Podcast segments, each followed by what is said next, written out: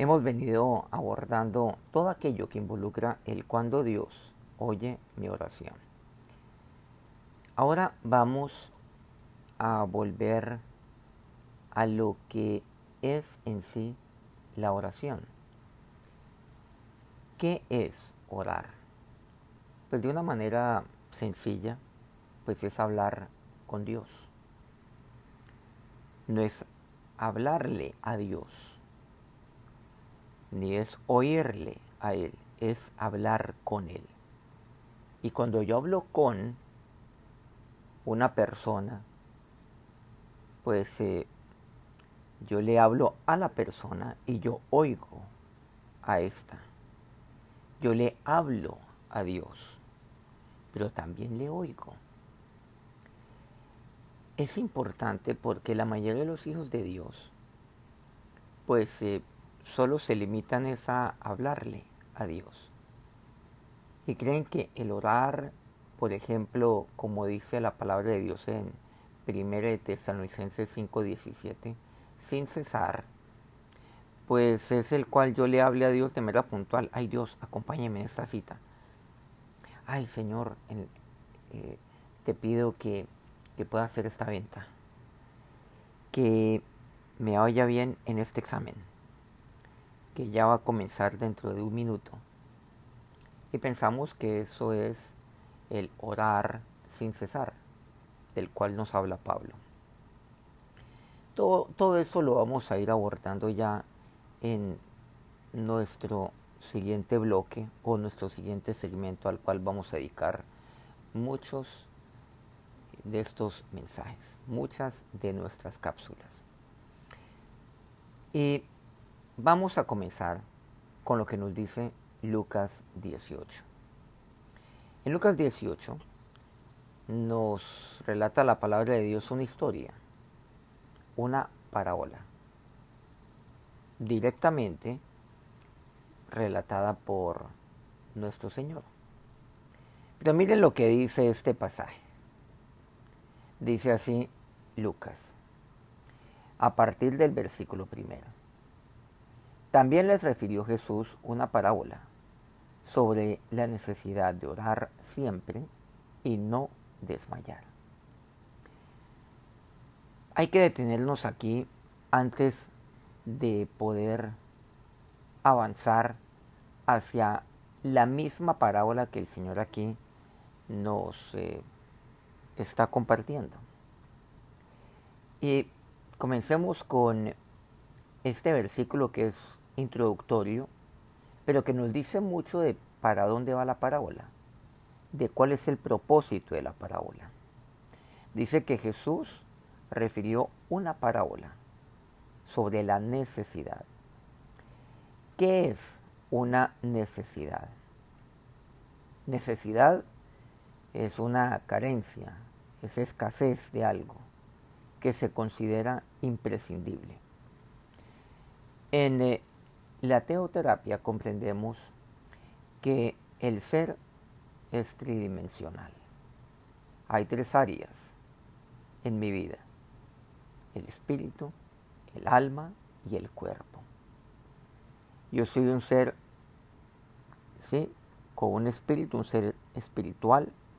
Soy un ser corporal, tengo un cuerpo y soy un ser que tiene una psiquis o sea, que tiene un alma. Y en cada una de esas áreas, pues yo tengo necesidades. Y yo, como tal, tengo necesidades, claro. Pero en cada una de esas áreas yo tengo necesidades. Y las tengo desde mi mismo nacimiento. Por ejemplo, cuando un eh, bebé nace, pues nace con necesidades en el cuerpo, necesidad de leche materna. Entonces, eh, pues acercan al bebé al pecho de la mamá y allí él se alimenta. Se alimenta de todos los nutrientes que la leche materna le puede suministrar y no necesita nada más. Ahí los tiene absolutamente todos. Tiene necesidad en el cuerpo de cuidado. Luego va creciendo el bebé y tiene necesidad de alimento, tiene necesidad de hidratación. Bueno, no solamente el bebé, eh, nosotros en cualquier etapa de nuestra vida. Tengo necesidad en el cuerpo. ¿Qué pasa si yo dejo de beber? Si yo dejo de tomar agua, pues me voy a deshidratar y mi vida corre peligro. Igual ocurre con el alimento. Lamentablemente, pues eh, esto que llamamos desnutrición es por falta de alimento, por falta de agua. Y en el mundo hay mucha desnutrición. Y aún en nuestros países los hay. También. No hay que mirar a otros continentes. Lamentablemente en países como Colombia hay desnutrición. En departamentos como La Guajira. En algunas regiones de Chocó. Y seguramente usted puede decir lo propio de su país. Lamentablemente. ¿Qué quiere decir esto? Esto es algo imprescindible. O sea, yo tengo necesidades que deben suplirse. Y para mí es imprescindible el agua, el alimento.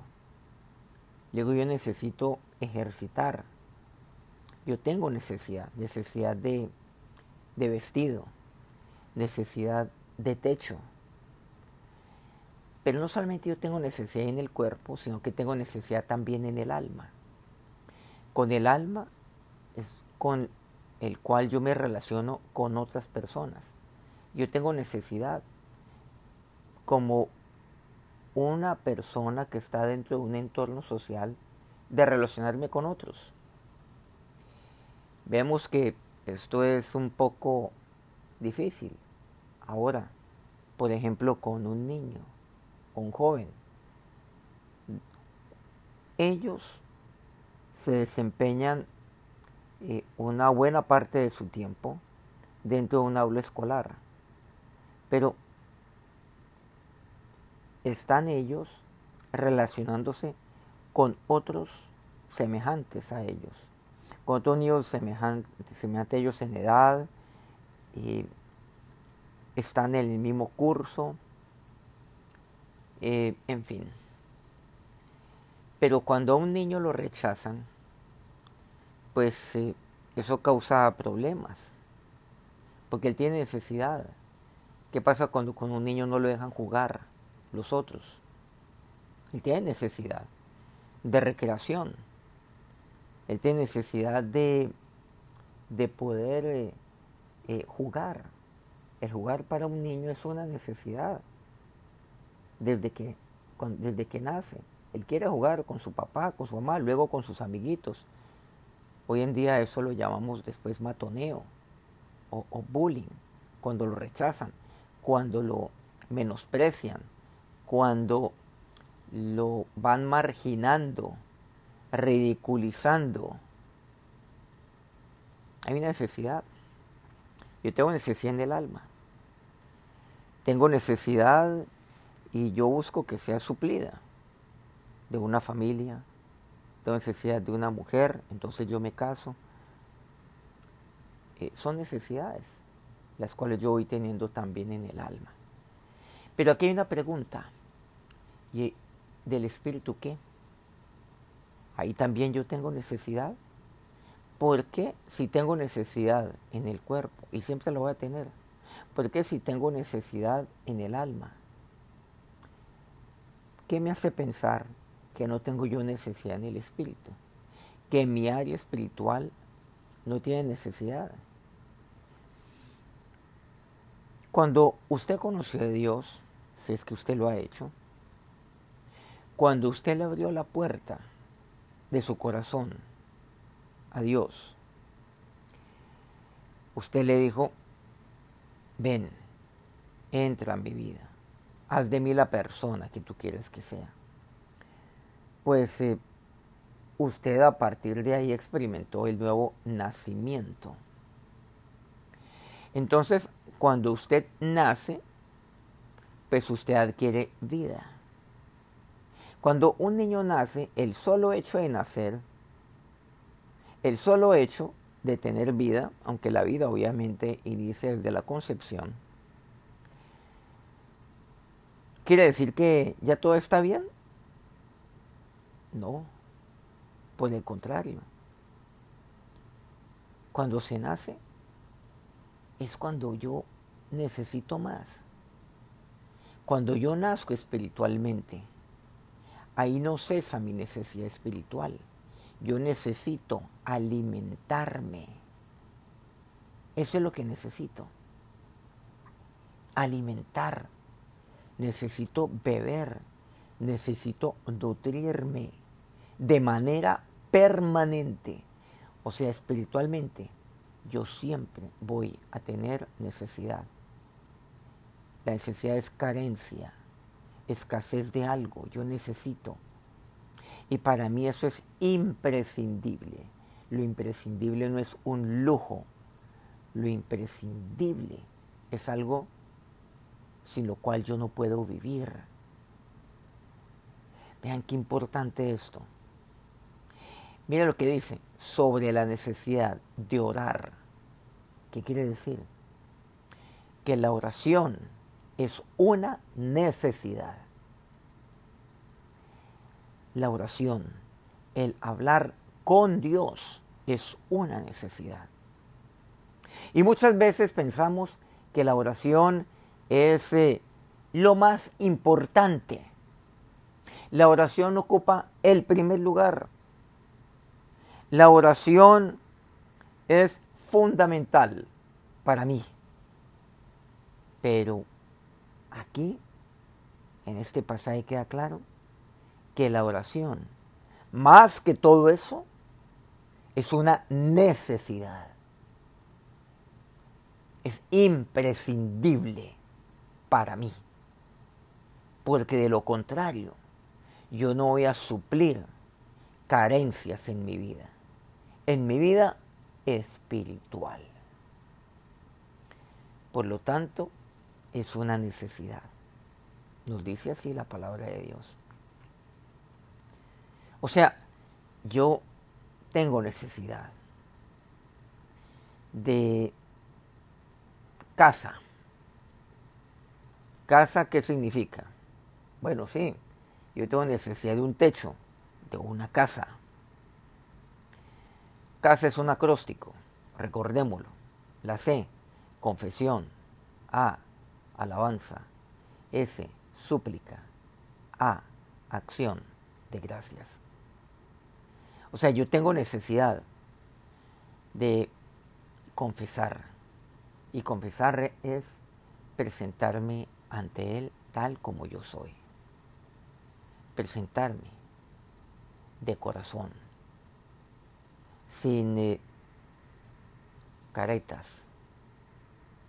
sin apariencias, tal como yo soy. Yo tengo necesidad de, de alabarle a Él. Tengo necesidad de suplicarle. Suplicar viene de suplir. Yo tengo necesidad de que Él me supla. Y solo Él. Y finalmente, de agradecerle. Entonces, tengo necesidad de una casa, necesidad de orar, de orar con Él, de hablar con Él. Pero mire lo que dice aquí a continuación, siempre, y no desmayar. Hay dos puntos importantes. No solamente es el orar, sino el hacerlo siempre y no desmayar. Para mí es una necesidad el hacerlo siempre. Por ejemplo, usted respira, inhala, exhala. ¿Y usted cuándo lo hace? Siempre. Aun cuando descansa, Claro. ¿Y por qué? Porque es una necesidad. La respiración. Usted lo hace siempre. Usted no piensa si lo va a hacer o no lo va a hacer. La respiración no es importante, la respiración es necesaria. La respiración es imprescindible para que haya vida. Debo hacerlo siempre. ¿Y por qué siempre? ¿Saben por qué nos dice esto la palabra de Dios? No lo dice en vano. No lo dice teóricamente. Lo dice es porque usted y yo somos inconstantes. Somos inconstantes en la oración y no lo hacemos siempre. Únicamente cuando lo necesitamos aparentemente. Cuando necesito a, Dios en algo específico, en algo concreto. Ay, Diosito, ahora sí yo vuelvo a ti. Ay, Chuchito bendito, si tú me das este trabajo, si tú me das este puestico, ay, yo, yo, yo, yo me acerco a ti, yo nunca te voy a dejar. Ay, si, si tan solo me dieran este aumento. Bueno, y le oro a Dios. Y busco a Dios entonces cuando mi familia está en crisis. Pero cuando ya todo vuelve a la normalidad, cuando recupero a mi esposa, a mis hijos, ahí me olvido. No, yo tengo la necesidad de orar siempre. ¿Por qué? Porque soy inconstante.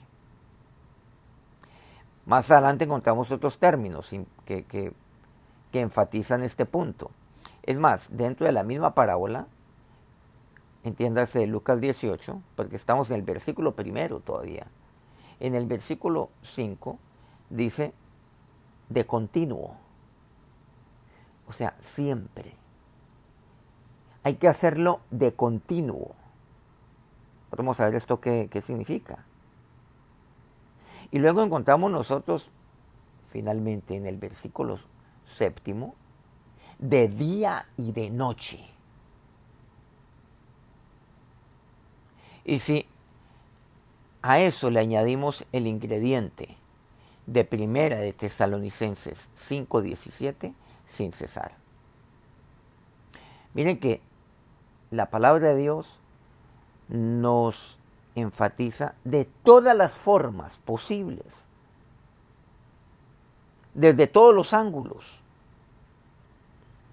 empleando todos los términos la necesidad de orar siempre, sin cesar, de continuo, de día y de noche. Necesitamos mayor claridad al respecto. No, aquí es algo que, que enfatiza la palabra de Dios porque para mí eso es necesario. Siempre. Y en segundo lugar, dice, y no desmayar. ¿Por qué? Me habla acerca del no desmayar. Precisamente porque desmayo. ¿Y por qué desmayo? ¿Y por qué flaqueo? ¿Y por qué me debilito hasta tal punto que luego desmayo? Al no ver la respuesta.